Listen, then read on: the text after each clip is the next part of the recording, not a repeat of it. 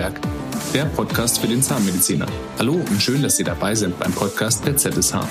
Unsere Gäste heute, die Zahnärztinnen Sarah Kühn und Lea Wusthoff aus Ludwigshafen. Unser Berater Thomas Jans spricht mit den beiden über den Traum und die Freiheit der Selbstständigkeit, aber auch über ihre Hürden und Schwierigkeiten auf dem Weg zur eigenen Wohlfühlpraxis. Außerdem erzählen sie von ihrer Praxissuche und dem Praxisalltag als selbstständige Zahnärztinnen und Unternehmerinnen. Dabei sprechen wir mit ihnen darüber, wie wichtig die richtige Personalgewinnung und Mitarbeiterführung ist und welche Faktoren zur Patientengewinnung und Bindung für ihren Erfolg entscheidend sind. Sie erzählen von ihrem ersten Arbeitstag in der eigenen Praxis und dass man auch bei Schwierigkeiten niemals den Kopf in den Sand stecken sollte, sondern an sich glauben muss. Los geht's. Ich freue mich, dass ich heute hier bin und euch beiden viele Fragen stellen darf zu eurer Niederlassung und zu eurem Werdegang. Erzählt kurz von euch beiden, wer seid ihr, warum seid ihr Zahnärztinnen geworden, was hat euch dazu bewegt? Ja, wir sind ähm, hier in Ludwigshafen in unserer Praxis, Kühn und Wüsthoff Zahnheilkunde und wir haben von 2010 bis 2015 Zahnmedizin studiert und bei mir war es eigentlich schon relativ früh klar, dass ich das machen will, eigentlich schon mit, mit 14.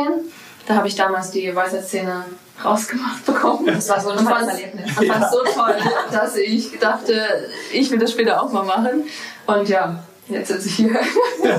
ich bereue es auch nicht. Und ähm, ja, kennengelernt haben wir uns dann im Studium. Genau. Und dann haben wir gemerkt, dass wir uns eigentlich ganz gut ergänzen und haben gedacht, okay, der nächste logische Schritt ist dann, sich irgendwann mal zusammen selbstständig zu machen. Aber erstmal war ja das Studium. genau. Ja. Da höre ich immer wieder, dass es extrem hart ist, Ja. vor allem das Physikum und später das Staatsexamen. Nicht die Härte in der, in der Wissenstiefe unbedingt, sondern der Zeitaufwand, den man reinstecken Ja, muss, stimmt. damit man da ankommt. Wie war das für euch? Mhm. Also ich muss sagen, ich fand die ähm, Vorklinik sogar noch schlimmer eigentlich als die Klinik dann, also bis zum Physikum der Part, die zweieinhalb Jahre. Gerade so am Anfang, man ist irgendwie den ersten Tag da und man ist in diesem TPK-Kurs, heißt es ja, technisch-propedeutischer Kurs. Und dann ähm, muss man gleich irgendwie ein Gipsmodell ausgießen oder einen Zahn schnitzen, da erinnere ich mich noch dran. Und das sind so Sachen, da bist du erstmal maßlos überfordert. Also das fand ich eigentlich so am härtesten, so das ins kalte Wasser geworfen zu werden. Und ähm, ja, man wächst mit seinen Aufgaben. Man darf bei diesen fünf Jahren einfach so das Ziel nicht aus den Augen lassen, weil wenn man das immer vor sich hat, dann, dann läuft's. Aber es gab Momente, da, klar, fast alles doof. Was ich aber total gut fand, war, dass wir sehr, sehr viele Praxi praktische Sachen gemacht haben. Ne? Also wir haben jetzt nicht nur stupide irgendwie jeden Tag über dem Lehrbuch gehangen, sondern wir haben eben relativ fix dann auch am Patienten schon arbeiten können. Das fand ich super. Ja, also du kommst am Ende aus dem Studium und kannst tatsächlich schon was mit deinen Händen anstellen. Ne? Das Ja. ist ja bei anderen Studiengängen anders. Das, Das fand ich stimmt. super. Ja. Dann war das Studium fertig und der Wille war aber immer noch da, selbstständig zu werden. Das Studium konnte euch nicht brechen. Genau. nee, nicht ganz, nee. Wie waren so die ersten Momente? Staatsexamen in der Tasche? Realisiert man das sofort? Braucht man da eine gewisse Zeit? Wie fühlt man sich da, wenn man dieses sehr intensive Studium fertig hat? Ah, das ist eine gute Frage. Ähm, ich habe mich total ins Wasser geschmissen gefühlt, als ich am ersten Patient war, am ersten Tag. Am ersten richtigen und, Am Patienten. ersten richtigen Patienten. wo ich gesehen habe. und ähm, dann da stand und dachte, oh Gott, jetzt, jetzt geht's los. Ähm, hatte aber eigentlich einen ganz guten Chef, der mich viel hat machen lassen am Anfang. Ne? Also deswegen, das fand ich super. Das, damit steht's und fällt's am Anfang. Wenn du einen tollen Chef hast, der dich mitnimmt, der dir viel zeigt und ähm, der dich aber halt auch nur selber machen lässt, ne? nicht alles nur vorgibt. Ja. Das ähm, fand ich gut. Mit den Fortbildungen, wie habt ihr euch da ausgerichtet? War schon immer klar, ich will einen Schwerpunkt in irgendwas entwickeln? Entsteht das über die Zeit? Während der Assistenzzeit kriegt man da so ein Gefühl, das liegt mir gut, das will ich machen? Also ich denke, man kriegt schon im Studium schon so einen Einblick. Da geht man ja auch auf verschiedene Stationen, mal in die Chirurgie, mal mit in OP, mal in der, also klar, Chir- ähm, Cons und Paro etc. Aber so richtig äh, macht man so, dann lernt man es dann eigentlich erst, wenn man dann wirklich in der Assistenzzeit ist. Bei mir war es jetzt eigentlich schon immer klar, dass ich die Chirurgie mag, dass mir das Spaß macht und dass ich auch Richtung Implantologie will. Aber es hätte sich sicherlich auch noch mal ändern können. Also Aber du ist bist dabei dabei eine Schwerpunkt Praxis. Also ihr Das stimmt, erster ja. Chef war ja auch mit Schwerpunkt in Genau. Implantologie und Da hat sie hab halt auch viel gesehen. machen lassen selber. Ja, Ne? Und ja. das, Das stimmt. hatte ich, glaube ich, schon auch geprägt. Ja. Ja. Nee, also das, das, was Sarah auch schon vorhin gesagt hat, dass es wirklich extrem davon abhängt, was man dann am Anfang wirklich für einen Chef hat, weil ich kenne auch, kenn auch Praxen, da darfst du am Anfang nur die Schmerzfälle behandeln oder nur die 01 machen oder sowas. Und wir hatten das Glück, wir waren ja in der Südpfalz, da auch eher in der ländlichen Gegend, je nachdem, was für ein ländlich ist. Aber da, da war auch der Bedarf da und da hatte man gleich sein Bestellbuch und es war dann nicht gleich ganz voll, aber es hat sich schon sukzessive gesteigert und dann wächst man da eigentlich ziemlich schnell ne, mit seinen Aufgaben. Also mhm. doch. Ich stelle es auch immer wieder fest aus ganz vielen Rückmeldungen, dass die erste Stelle so ein bisschen entscheidend ist, in welche ja. Richtung geht's. Und viele brechen dann nach sechs Wochen auch bei der ersten Stelle wieder ab und gehen zur zweiten, weil sie merken, ich lerne hier gar nichts.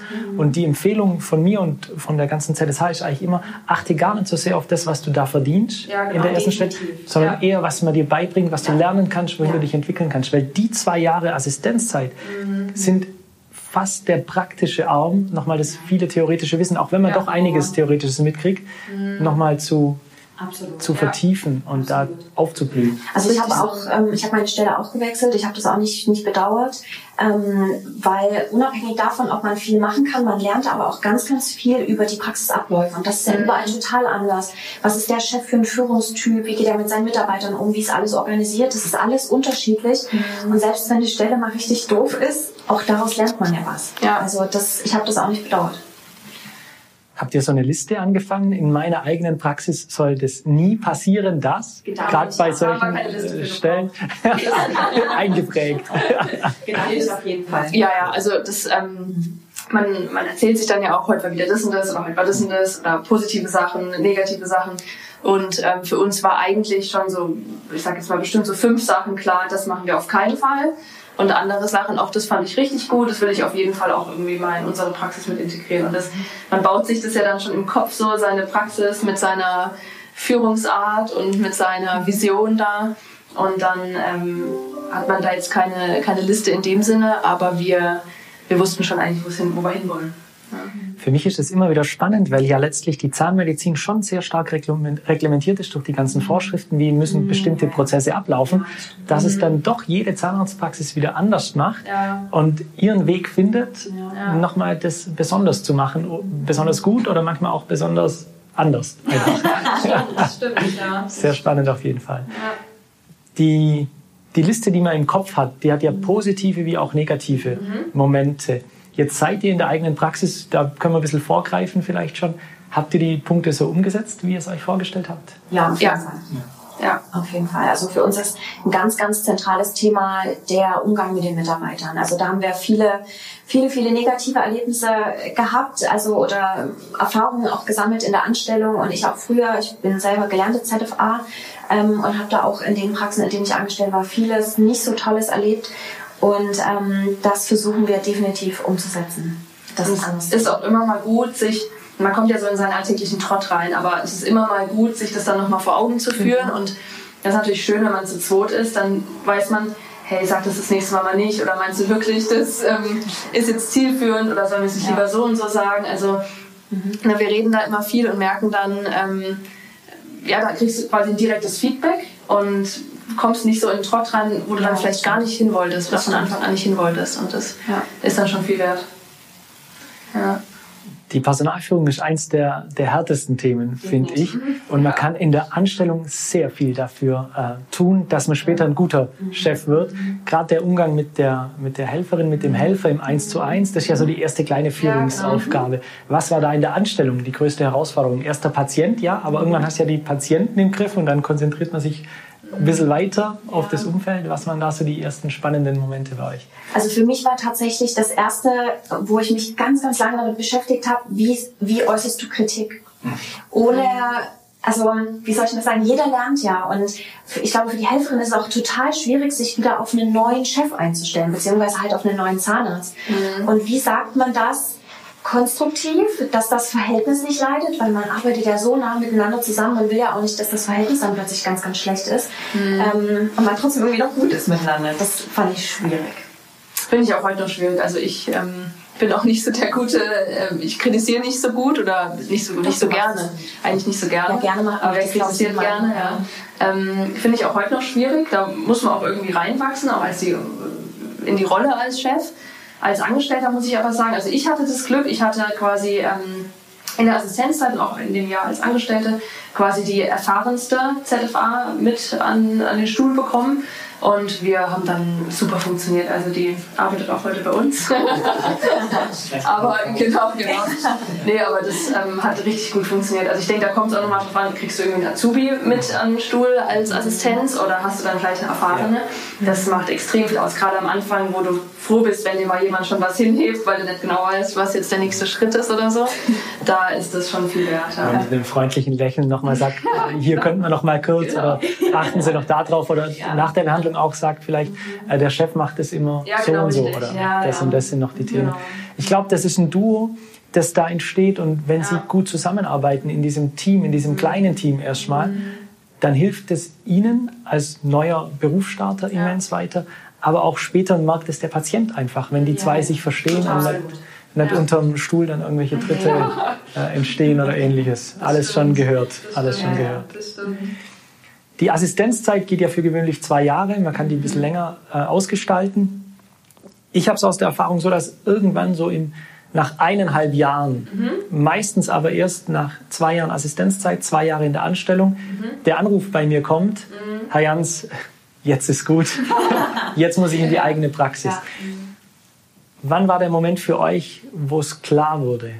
Mhm. Der Wunsch war das ja schon immer da. Genau ja. Das kann ich genau sagen. Okay. Anderthalbes Jahr nach Beginn der Assistenzzeit bei mir. Da war für mich der Punkt erreicht, wo ich gesagt habe, ich kann mich zu wenig, ein, ich darf mich zu wenig einbringen. Ähm, und in meiner Praxis, also in der Praxis, in der ich vorher gearbeitet habe, und dann war das klar, wir, wir ähm, brauchen was Eigenes. Wir wollen das selber gestalten, wir wollen selber mehr entscheiden ähm, oder alles entscheiden. Und ja, dann haben wir gedacht, wie gehen wir das an? Und hatte die liebe Lea, Gott sei Dank, die Idee, wir kaufen uns mal ein Buch. Praxisgründung für Dummies, so gefühlt. dann haben wir gesucht, dann haben wir natürlich was Besseres gefunden. Und so kam es eigentlich wirklich. Also es ist wirklich ähm, ja. kein Spaß. Ja. Ich habe wirklich geguckt, Praxisgründung, Zahnarzt, so, und dann bin ich auf ihr Buch gestoßen. Und ähm, dann dachte ich mir, wieso eigentlich das Buch, ich kann ja nicht gleich anrufen. Und dann, also haben wir das Buch gelesen und so, und dann dachte ich, tätige ich mal den Anruf und so kam es dann zustande. Ja. Da sprechen wir nachher nochmal ganz kurz ja, drüber. Okay, Davor habe ich aber nochmal die Frage zu, zu, dem, zu den Emotionen. Jetzt mache ich mich selbstständig. Mhm. Ich kriege immer wieder gespiegelt, dass das auf zwei oder drei Standbeinen dann oft steht. Einmal fühle ich mich fachlich soweit mhm. mhm. und fühle ich mich in der Führung und im Management mhm. soweit. Also die drei Bausteine. Und ich stelle immer wieder fest, wenn ich die Lebensläufe durchgehe von mhm. denen, die sich selbstständig machen, dass 90 Prozent der Fortbildungszeit in das Fachliche läuft. Ja. Hier noch Endo genau. irgendwas, Master ja, da und da. Und die anderen beiden Standbeine, Unternehmer sein und Führungskraftmanager sein, so ein bisschen, ich habe da mal was gemacht, äh, war mal auf so einem Tagesseminar. Wie habt ihr euch auf das vorbereitet? Ähm, Gab es eine Vorbereitung überhaupt? Mm, tatsächlich nicht so richtig, also eigentlich eher so, wie, wie Sie es gerade gesagt haben. Ähm, wir haben jetzt davor eigentlich direkt vor der Praxisgründung, ja, wir hatten mal ein Existenzgründerseminar und wir hatten mal da ein Bootcamp oder irgendwie sowas, aber es war an sich ähm, ja nicht fundiert, nicht so fundiert, wie ich zum Beispiel ein Curriculum gemacht habe. Ja, das war ja rein fachlich.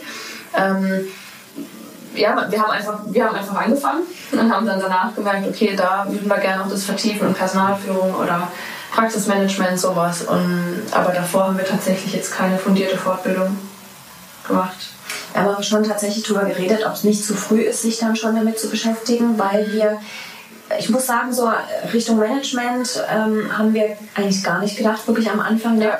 Ähm, aber wir haben uns schon darüber Gedanken gemacht, ist es zu früh wegen den fachlichen Kompetenzen. Und ich habe dann irgendwann mal mit jemandem gesprochen, ich weiß nicht mehr, wer es war, der war aber schon gefühlt 20 Jahre selbstständig, der hat gesagt, du lernst, du bist nie fertig. Du lernst nie aus, du fühlst dich eigentlich nie bereit. Und es ist ein lebenslanges Lernen. Ich meine, die Zahnmedizin schreitet ja auch voran, es gibt immer wieder neue Entwicklungen.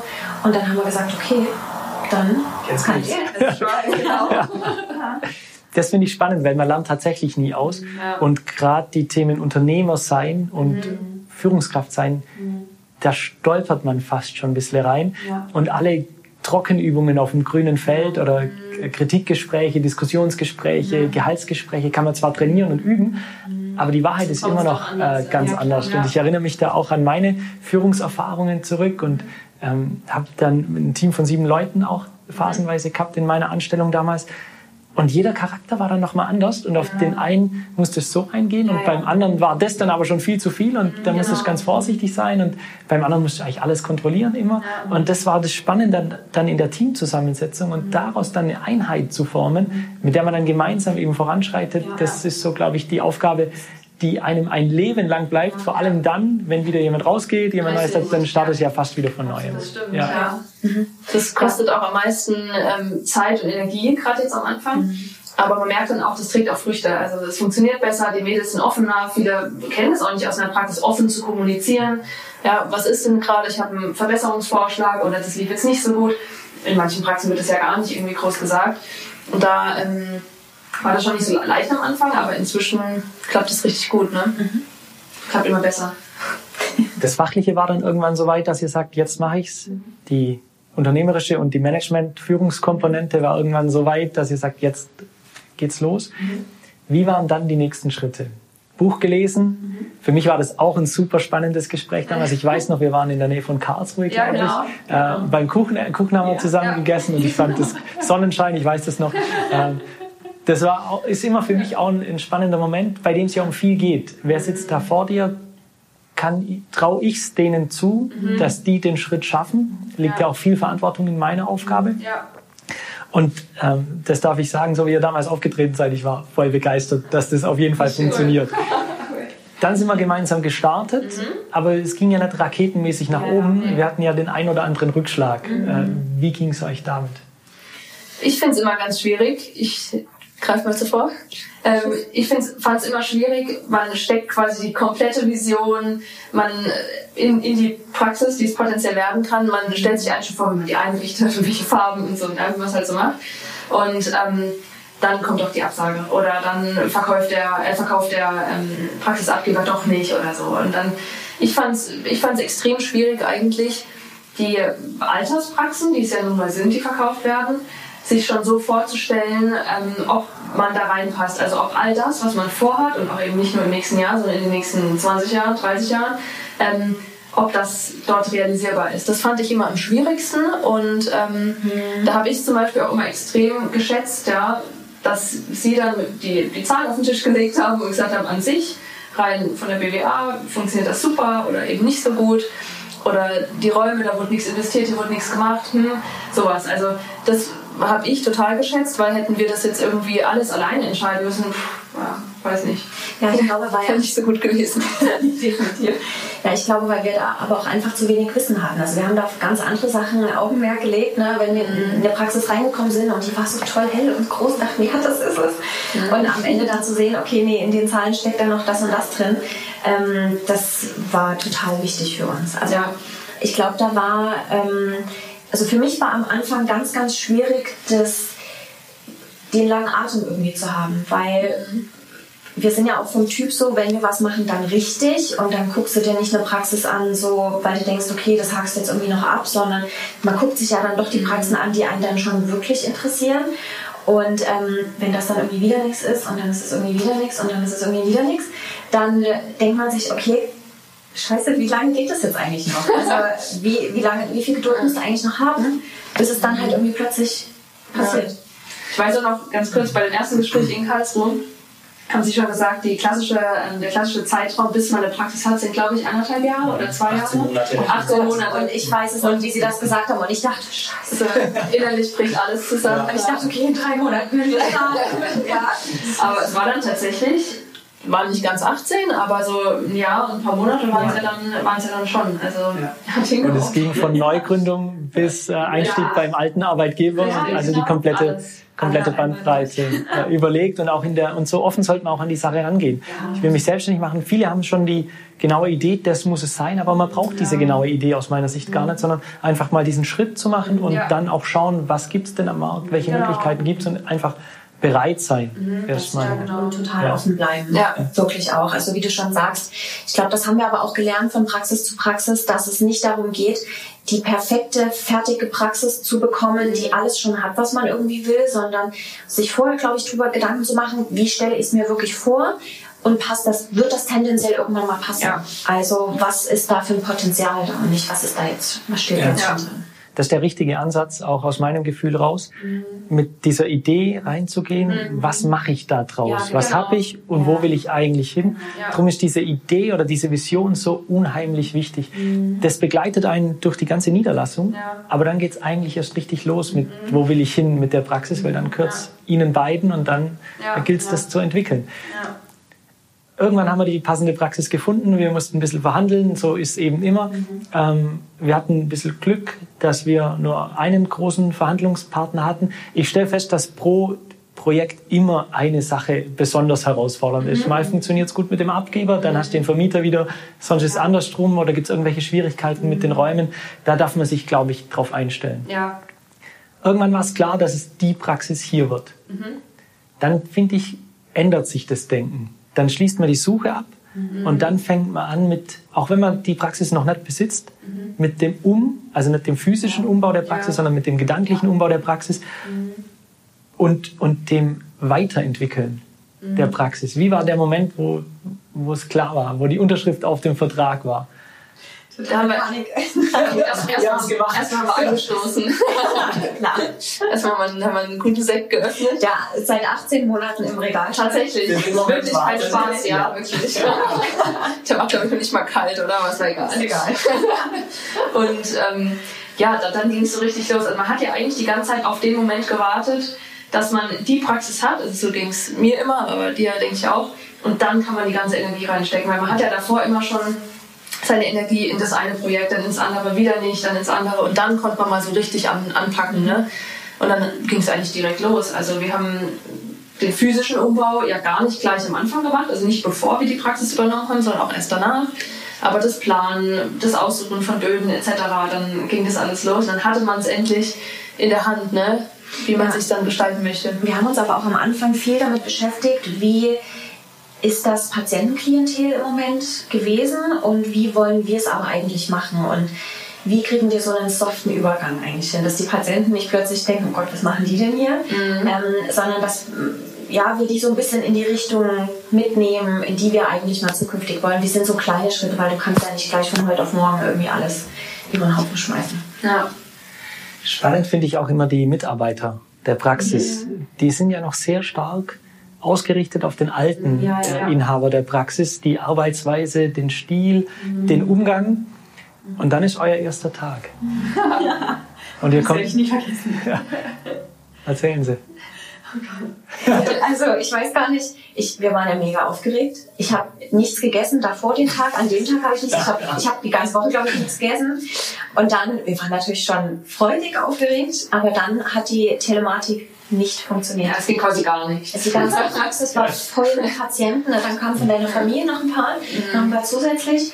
Und es hat ist, ja. halt einfach nichts funktioniert. Die Patienten haben sich gestapelt im Wartezimmer. Wir wussten gar nicht, wo wir anfangen sollen. Ja. Bis dann unser ITler kam, der sich dann hier zeitweise vorne als Empfangsdame hingesetzt hat und alles gemanagt hat. Und dann ging es irgendwann gegen ja. den Tag. Gell? Also der erste Tag war Chaos pur. Und am zweiten ging es dann, ging's dann langsam bergauf. Ja. Ne? Aber wenn man dann gleich irgendwie schon den ersten Stein schon im Weg liegen hat, das war spaßig. Ja. Mhm. Aber war spaßig. Man wächst an seinen Aufgaben. Wächst, genau, genau. ja, das ist mal auf die Telematik funktioniert. Gell? ich glaube, das ist spannend und das macht dann nachher den Unternehmer auch aus, dass man dann nicht den Kopf in den Sand steckt, mhm. sondern überlegt, wie kann ich es jetzt lösen. Mhm. Ja. Das ist ja maximaler Druck irgendwie. Ja. Das äh, Wartezimmer voll mit Patienten, mhm. die Mitarbeiter sind alle neu, wissen auch noch nicht genau, ja, wie es jetzt laufen könnte. Dann braucht man noch irgendeinen Techniker, der mhm. muss das Thema auch schnell hinkriegen, damit man weiterarbeiten kann und einfach das lösen kann. Und dann ruhig zu bleiben. Mhm. Am ersten Tag. Wir schaffen das. Durchatmen, Wusa. Das ist, glaube ich, der Wahnsinn. Ja da erwartet einen alles. Das war, das war auch noch der 1. April übrigens, war aber leider kein Scherz, ne? Nee. ja. Dann vergeht Woche um Woche mhm. und ich habe das Gefühl, dass man dann schnell in so ein Fahrwasser kommt mhm. und einfach nur noch abarbeitet. Mhm. Ihr habt aber mehr draus gemacht, finde ich. Ihr habt euch immer wieder rausgenommen mhm. und seid in die Position des Visionärs mhm. geschlupft. Was wollen wir jetzt aus der Praxis machen? Ja. Wie ja. sind diese Momente? Was geht euch da durch den Kopf? Macht ihr das ganz bewusst? Nehmt ihr euch da raus? Passiert das einfach so? Wie ist euer Gefühl? Hm, ich glaube, also bei mir ist beides. Ähm, ich hatte immer mal, also unsere Vision ist ja klar, was wir eigentlich mit der Praxis wollen. Wir wollen ja die Wohlfühlpraxis eigentlich sein. Wir wollen das ganze, die ganze Atmosphäre eigentlich eine andere ist als die jetzt in der Durchschnittspraxis. Wir wollen das Verhältnis anders haben zwischen Helferin und uns, aber auch zwischen Patient und uns. Also wir wollen alle wirklich schön auf einer Ebene stehen. Und ähm, das merke ich immer mal so im Alltag, dass das vielleicht nicht so ganz perfekt läuft. Das fällt uns aber tatsächlich Gott sei Dank mhm. auf. Ähm, und dann haben wir uns aber auch ganz bewusst immer wieder mit unseren Helferinnen hingesetzt und haben gesagt, okay, das ist die Vision. Was stellt ihr euch denn eigentlich darunter vor? Wie würdet ihr das machen und wie stellen wir es uns vor und wie können wir das umsetzen? Und ähm, aber reevaluieren das auch mal. Ja. Läuft das jetzt eigentlich schon so oder müssen wir da irgendwo noch mal was ändern? Wir haben ähm, da eben auch regelmäßige Teamsitzungen, also wirklich um auch als komplettes Team zu gucken, wo hakt es denn oder wo sind zurzeit so die, die größten Probleme, wie können wir das lösen? Und dann sind auch immer wirklich richtig gute ähm, Lösungsvorschläge dann da. Aber auch nur wir zwei machen das. Also jetzt nicht, wir tragen es nicht in den Kalender ein, aber wir sitzen eigentlich oft da und sagen, okay, wie könnte man das noch besser machen? Oder ist es wirklich so der kleine Weg jetzt genau das, wo wir hinwollen? Oder wollen wir eigentlich, ist es nur ein Schlenker? Und ähm, das machen wir schon immer wieder. Das passiert aber eigentlich automatisch. Also das ist irgendwie so im Alltag mit drin. Ne? Ich glaube aber auch, ähm, dass man sich so ein bisschen verabschieden muss. Ähm, das ist ganz wichtig, was ich gelernt habe, dass man nicht gleich am Anfang alles perfekt machen muss. Ich habe das am Anfang immer gedacht und ich wollte das auch immer so. Ne? Und ähm, dann steht man oder dann heißt man sich eigentlich selber Entscheidungen auf, die eigentlich gar nicht so wichtig sind für den Moment, sondern dass es erstmal läuft und vieles entwickelt sich einfach auch mit der Zeit. Und man merkt, was auch die Helferinnen mit an Input bringen. Und dann ist es manchmal ganz gut, mal drei Monate vergehen zu lassen und dann nochmal zu gucken. Ja. Zu gucken, okay, was jetzt ist, glaube ich, eher der richtige Moment, als am Anfang alles zu machen. Ja. Das, ich glaube, das kommt schnell in eine Überforderung. Ja, Wie beim ersten Arbeitstag als Angestellte Zahnärztin Richtig, ja. oder als Assistenzzahnärztin.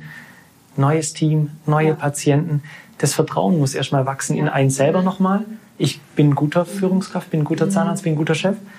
Die Helferinnen müssen anfangen zu vertrauen. Ja. Man muss anfangen, den Helferinnen zu vertrauen. Ja. Und die Patienten natürlich ja. als mhm. wichtigster Part in der Praxis. Das stimmt. Ich habe mich manchmal am Anfang so gefühlt, als könnte ich jeden Tag zehn Entscheidungen treffen mit einer Münze. Mhm.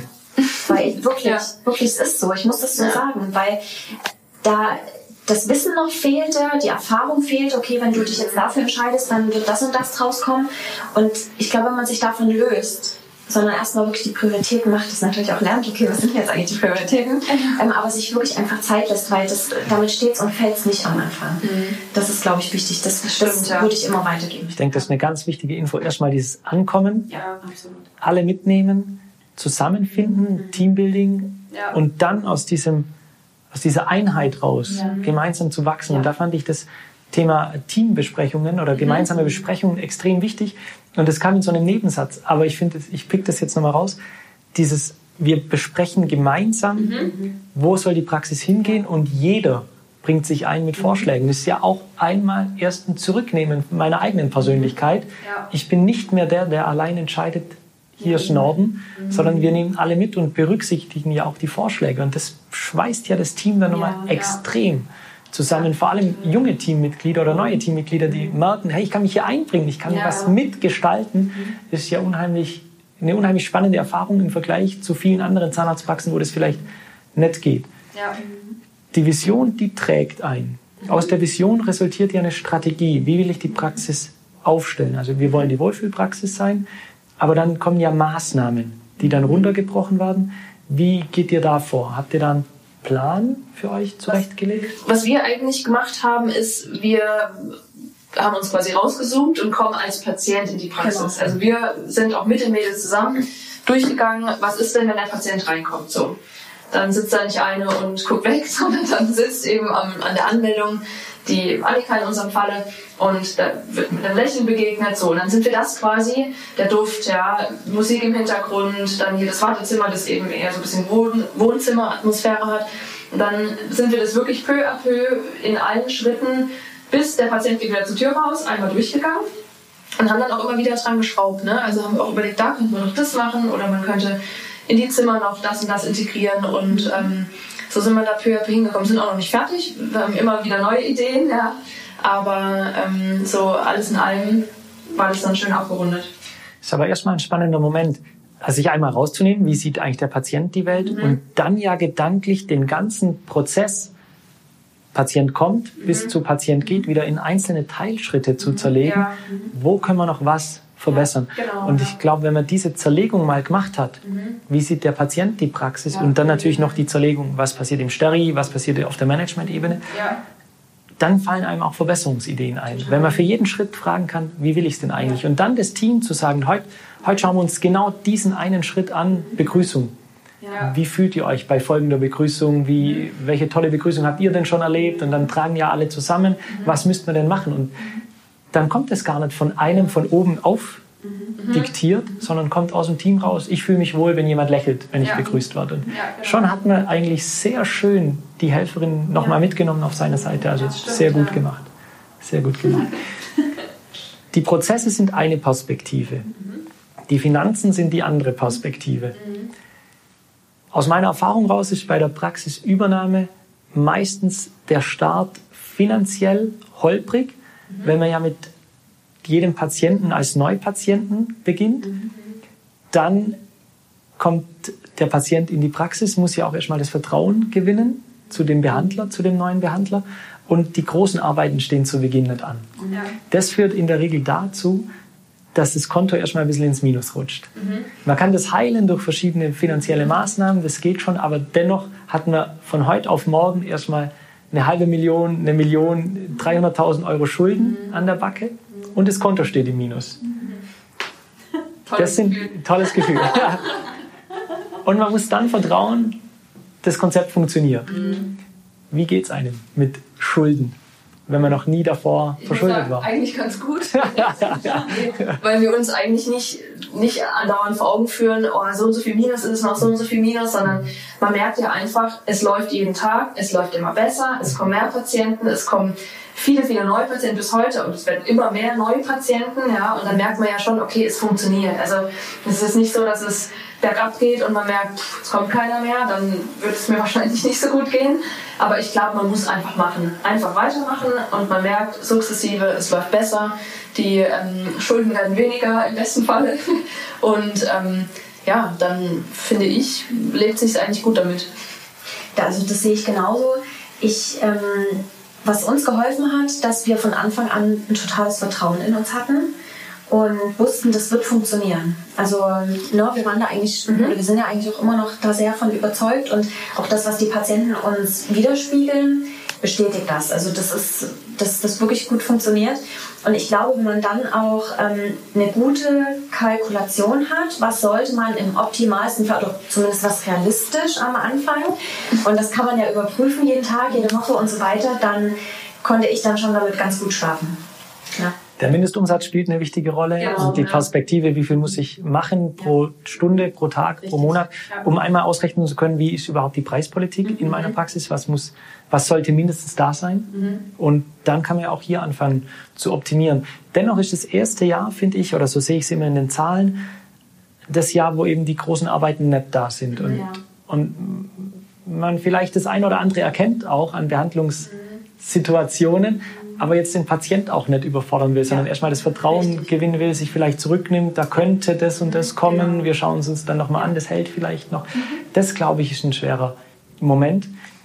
Die Mitarbeiter sind auch eine große Herausforderung, wie ich immer wieder höre. Die zu gewinnen, da haben wir schon viel äh, drüber gesprochen. Aber diesen gemeinsamen Spirit zu entwickeln, das ist das Spannende. Und jetzt haben Sie erwähnt, dass immer wieder Neupatienten kommen. Das passiert ja nicht automatisch durch, ich hänge mein Schild raus. Was macht ihr, damit so viele Neupatienten kommen? Was war so der, der, der Game Changer vielleicht? Was war so der, der Moment, an dem ihr das Gefühl hattet, jetzt haben wir was gemacht, jetzt haben wir eine kritische Masse erreicht oder jetzt haben wir was gemacht, das läuft, da gehen wir weiter rein. Ich glaube, was ganz hilfreich ist, das haben wir am Anfang gemacht, ist so eine Analyse. Was machen die anderen Praxen? Womit können wir uns jetzt vielleicht abheben, was eh zu uns passt, zu uns als Typen und zu unserem Behandlungsspektrum? Das haben wir gemacht. Wir waren oder wir sind A2 Frauen, das gibt's ja nicht so viel, das war unser Glück.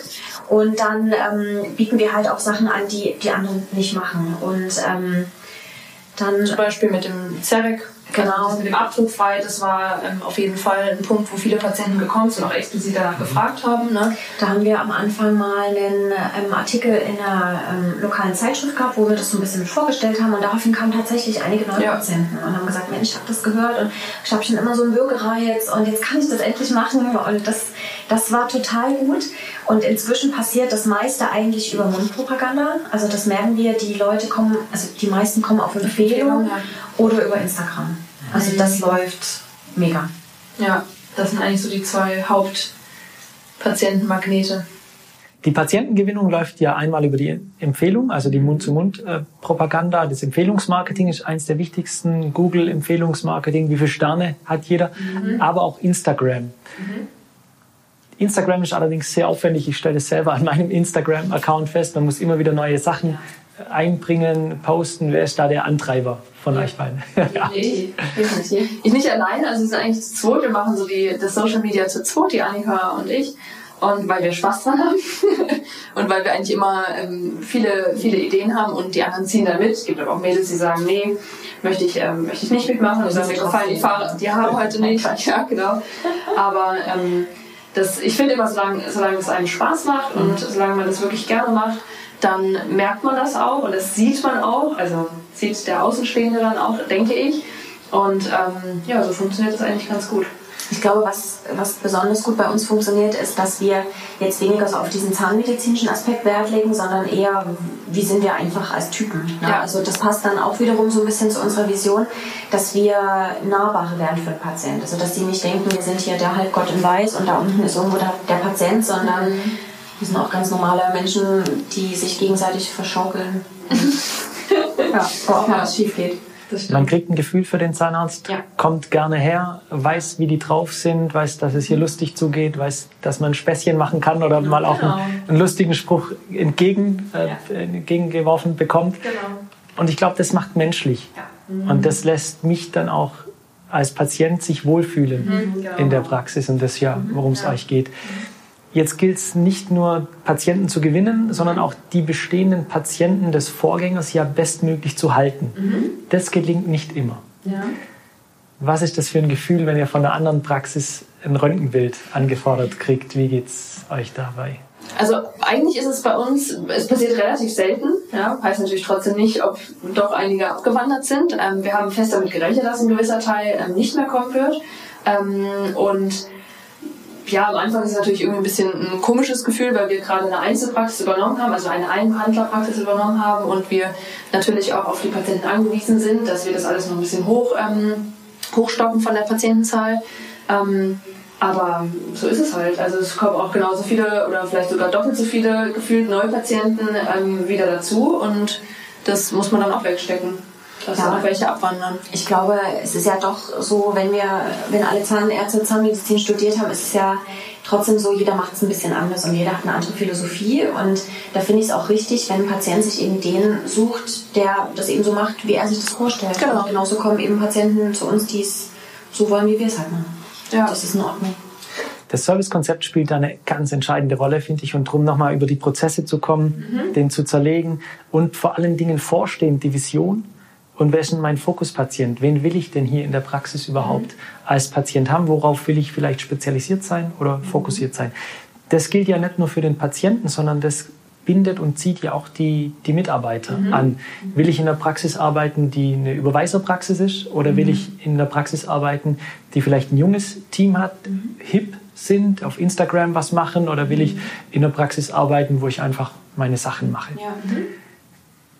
Die Personalgewinnung ist ja das größte Thema so ein bisschen in der Branche. Ja, wie gewinne ich gute, gute Mitarbeiter für die Praxis? Wie halte ich die? Wie entwickle ich die? Und wie gewinne ich vor allen Dingen Auszubildende, mit denen ich dann den Weg gemeinsam gehen kann? Was sind da eure, eure Wege, die ihr gegangen seid oder immer noch geht? Im Prinzip genauso wie bei der Neupatientengewinnung, ja. nämlich ähm, Empfehlungen über die Mädels, die sind ja sehr, sehr vernetzt untereinander. Also die, mhm. die ZFAs. Ne? Gruppen und genau. Und ähm, Insta.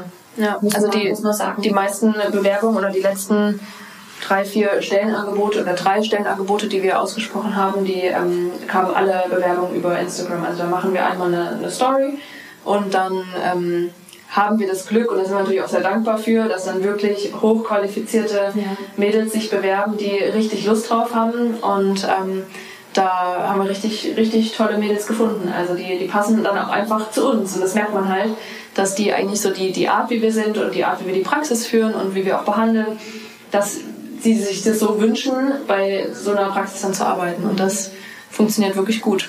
Zum Glück. Sie sprechen von Bewerbungen. Ja. Also da kommt nicht nur eine Bewerbung, sondern da kommt eine ganze Flut an Bewerbungen. Das entsteht aber nur eben durch dieses Nahbare. Ich bin da, ich bin Mensch, ich zeige mich, wie hier der Praxisalltag abläuft. So kann man sich von außen vorstellen, was erwartet mich hier. Und die Helferinnen und Helfer sind extrem gut miteinander vernetzt. Und ich stelle immer wieder fest, dass dass irgendwas im Team nicht stimmt, wenn die Gehaltsgespräche, also die Anzahl der Gehaltsgespräche steigt oder die Anzahl an Krankheitstagen steigt. Habt ihr für euch irgendwie eine Controlling-Maßnahme, wie die Stimmung aktuell ist? Fragt ihr die Damen regelmäßig? Gibt es da irgendwie eine Mitarbeiter-Zufriedenheitsanalyse oder irgendwas? Noch nicht. Ich glaube, wir nicht. machen es gar nicht so wissenschaftlich, sondern dadurch, dass wir so ein offenes Verhältnis haben, merken wir das eigentlich gleich, wenn Ja. irgendwas ist. Und dann wird das gleich angesprochen. Ja. Also wir, ich meine, jeder hat mal irgendwie einen Tag, an dem es nicht gut geht, aber dann wird das eigentlich besprochen. Ja, das ist auch das, was ich vorhin mal meinte mit der offenen Kommunikation, dass so wie wir das uns wünschen von den Mädels, wenn die sagen, pass auf, wenn ich heute irgendwie blöd reagiere oder so, ich habe einfach einen schlechten Tag, alles gut, sagt keiner was. Ähm, wenn man es halt nicht sagt oder man es nicht weiß, dann denkt man, oh, wie sind die jetzt schon wieder drauf oder irgendwie sowas. Und das ist eigentlich so, wie wir es uns wünschen. So wünschen sich die Mädels ja auch mit uns. Auch wir haben halt nicht so einen guten Tag. Und selten, sehr selten, aber und ähm, dann funktioniert es, dann funktioniert es wirklich gut. Ähm, Ich glaube, dass man diese offene Kommunikation auch erst lernen muss. Also wir haben das auch gemerkt mit ähm, den, den Damen, die schon da waren und auch mit denen, die gekommen sind, dass die das gar nicht so gewöhnt sind. Dass man offen was sagen kann, was nicht passt oder was, wenn die einen anderen Vorschlag haben oder auch wenn wir jetzt mal Kritik äußern, dass die merken, die Meinung wird gehört. Ne? ja, und dass danach nicht irgendwie fünf Tage wir angefressen sind, sondern da wird gesagt, das, das stellen wir uns anders vor, fertig. Und dann kann man trotzdem normal miteinander umgehen. Also wir sind nicht nachtragend oder so. Natürlich rappelt es bei uns auch mal, das ist normal und wir haben sind auch alles gestandene Frauen und die haben auch alle eine Meinung und da eckt man halt mal an, das ist aber nicht schlimm, aber dann ist auch wieder gut. Ja. Und das müssen alle und mussten wir auch alle zusammen lernen. Also ich denke auch, das ging mir genauso in meiner ersten Führungsrolle, dieses alle sind auf Augenhöhe, Ja. alle sind gleichberechtigt in den Aussagen, auch wenn natürlich am Ende der Chef entscheiden muss, wo ist der Weg hin, was nehme ich jetzt von den Impulsen, aber alle anhören und dieses Gefühl vermitteln, gehört zu werden. Ja, genau. Anerkennung ist unheimlich wichtig, wenn man irgendwelche Umfragen anschaut. Was hebt die Mitarbeiterzufriedenheit? Steht an erster Stelle nie das Gehalt, Ja, ja. sondern immer Anerkennung, Lob. Ich kann mich entwickeln, ich kann mich entfalten und an vierter bis siebter Stelle irgendwann, je, je nach welche Umfrage es kommt, steht dann irgendwann das Gehalt. Ja. Und wenn man das transportiert und auch vorlebt, glaube ich, dann haben es die Helferinnen leicht und die Helfer leicht, mit einem zu interagieren und da dann einen gemeinsamen Weg zu finden. Und das spürt der Patient und dann ist es ein rundes Konzept und dann ja. funktioniert alles. Ja. Jetzt sind Sie nicht nur in der Praxis, Sie haben auch ein Privatleben. Echt, ja? Ja, ja. Fast nimmer. Also ich stelle schon fest, dass im ersten Jahr das Privatleben extrem leidet, wenn man einfach ganz viel Zeit in der Praxis verbringt. Und dann ist es ja nicht nur so, dass man in der Praxis an die Praxis denkt und sich mit der Praxis beschäftigt, sondern auch zu Hause. Das Thema der Praxis immer wieder auf den Tisch kommt. Wie könnt ihr abschalten? Gibt es die Momente? Völlig losgelöst? Was macht ihr da dafür? Es ist tatsächlich gar nicht so leicht, ähm, weil man natürlich dann auch zu Hause viel darüber spricht. Ähm, man muss es schon aktiv unterbinden, also muss schon wirklich sagen, okay, jetzt ist gut, jetzt Praxisthema erledigt, auch wenn es im Kopf vielleicht manchmal nochmal weiter rattert, aber trotzdem muss man dann wirklich irgendwo den, den, den Schlussstrich ziehen und ähm, das muss man aber wirklich aktiv tun. Und wenn man das nicht macht, dann merkt man, oh shit, jetzt haben wir schon wieder zwei Stunden noch über das Personal oder irgendwas gesprochen. Ähm, das ist tatsächlich nicht leicht. Ja. Ja, definitiv. Zum Glück haben wir einen Hund. Haben wir einen Hund. Das heißt, wenn wir abschalten wollen, gehen wir raus, wandern, spazieren. Ja, und dann, körperliche genau, Sport. körperliche Sport, das, das hilft extrem. Ja, das stimmt. Ich mag das auch an mir. Den ganzen Tag beschäftigt dich irgendwas. Mhm. Positiv wie negativ natürlich. Mhm. Und dann komme ich nach Hause, dann gibt es immer Abendessen mit meinen zwei kleinen Kindern und meiner Frau und dann sind die Kinder irgendwann im Bett und das beschäftigt einen aber immer noch. Und dann denkst du darüber nach. Und wenn du mit Leidenschaft dabei bist, dann mhm. sprühst du ja auch irgendwie vor Ideen und denkst, wie kannst du das noch besser machen ja. oder den Fall lösen und so weiter. Und irgendwann sagt meine Frau, jetzt lass doch auch mal gut sein. Das wird schon und das funktioniert schon und das wird so und so funktionieren. Mhm. Und dann dieses bewusste Abschalten, mhm. das muss ich lernen. Das war eine meiner größten Herausforderungen im Vergleich zum Angestellten-Dasein, wo du einfach hinlegst und sagst, okay, so ist es heute und ciao und gut genau. und ich komme morgen wieder um acht und wir sind alle zufrieden. Das und dieser Perspektivwechsel quasi, ich bin jetzt der, der entscheidet mhm. und ich bin auch der, der die Gehälter zahlt.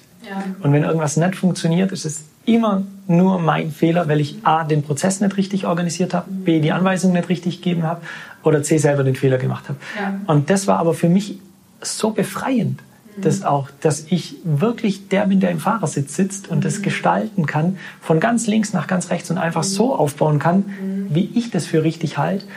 Das war für mich so der Moment, die, weiß ich nicht, vielleicht auch irgendwie jetzt ein bisschen überzogen, aber wenn du diese Freiheit spürst, ja, ja. dass es deins ist, dass du das machen kannst, das ist einfach faszinierend. Ja. Und das ist ja das, wofür, weshalb man sich dafür entschieden hat am Anfang. Und das, auch wenn es nicht immer leicht ist, und dann noch die Entscheidung zu treffen oder sich dahinter zu klemmen, ähm, würden wir es auch immer wieder machen. Also wir würden immer wieder den Weg in die Selbstständigkeit gehen. Ja, man hat sicherlich weniger Sorgen als Angestellter, manchmal, nicht unbedingt. Ähm, aber das jetzt so zu gestalten, wie wir das wollen, unsere Praxis draus zu machen, oder ist es ja schon, ähm, das würden wir immer wieder, also die, den Weg würden wir immer wieder gehen. Sehr schön. Frau Kühn, Frau Wüsthoff, vielen, vielen Dank für das tolle Interview. Hat sehr mir sehr viel Spaß gemacht. Uns auch. Alles Gute euch beiden weiterhin. Dankeschön. Viel Erfolg. Dankeschön. Mundwerk, der Podcast für den Zahnmediziner. Das war das Interview mit den Praxisinhaberinnen Sarah Kühn und Lea Wüsthoff. Mehr Informationen rund um den Beruf des Zahnmediziners finden Sie auch in den weiteren Folgen unseres Podcasts. Und wenn Sie Fragen an uns und zu den Leistungen der ZSH haben, besuchen Sie uns auf www.zsh.de.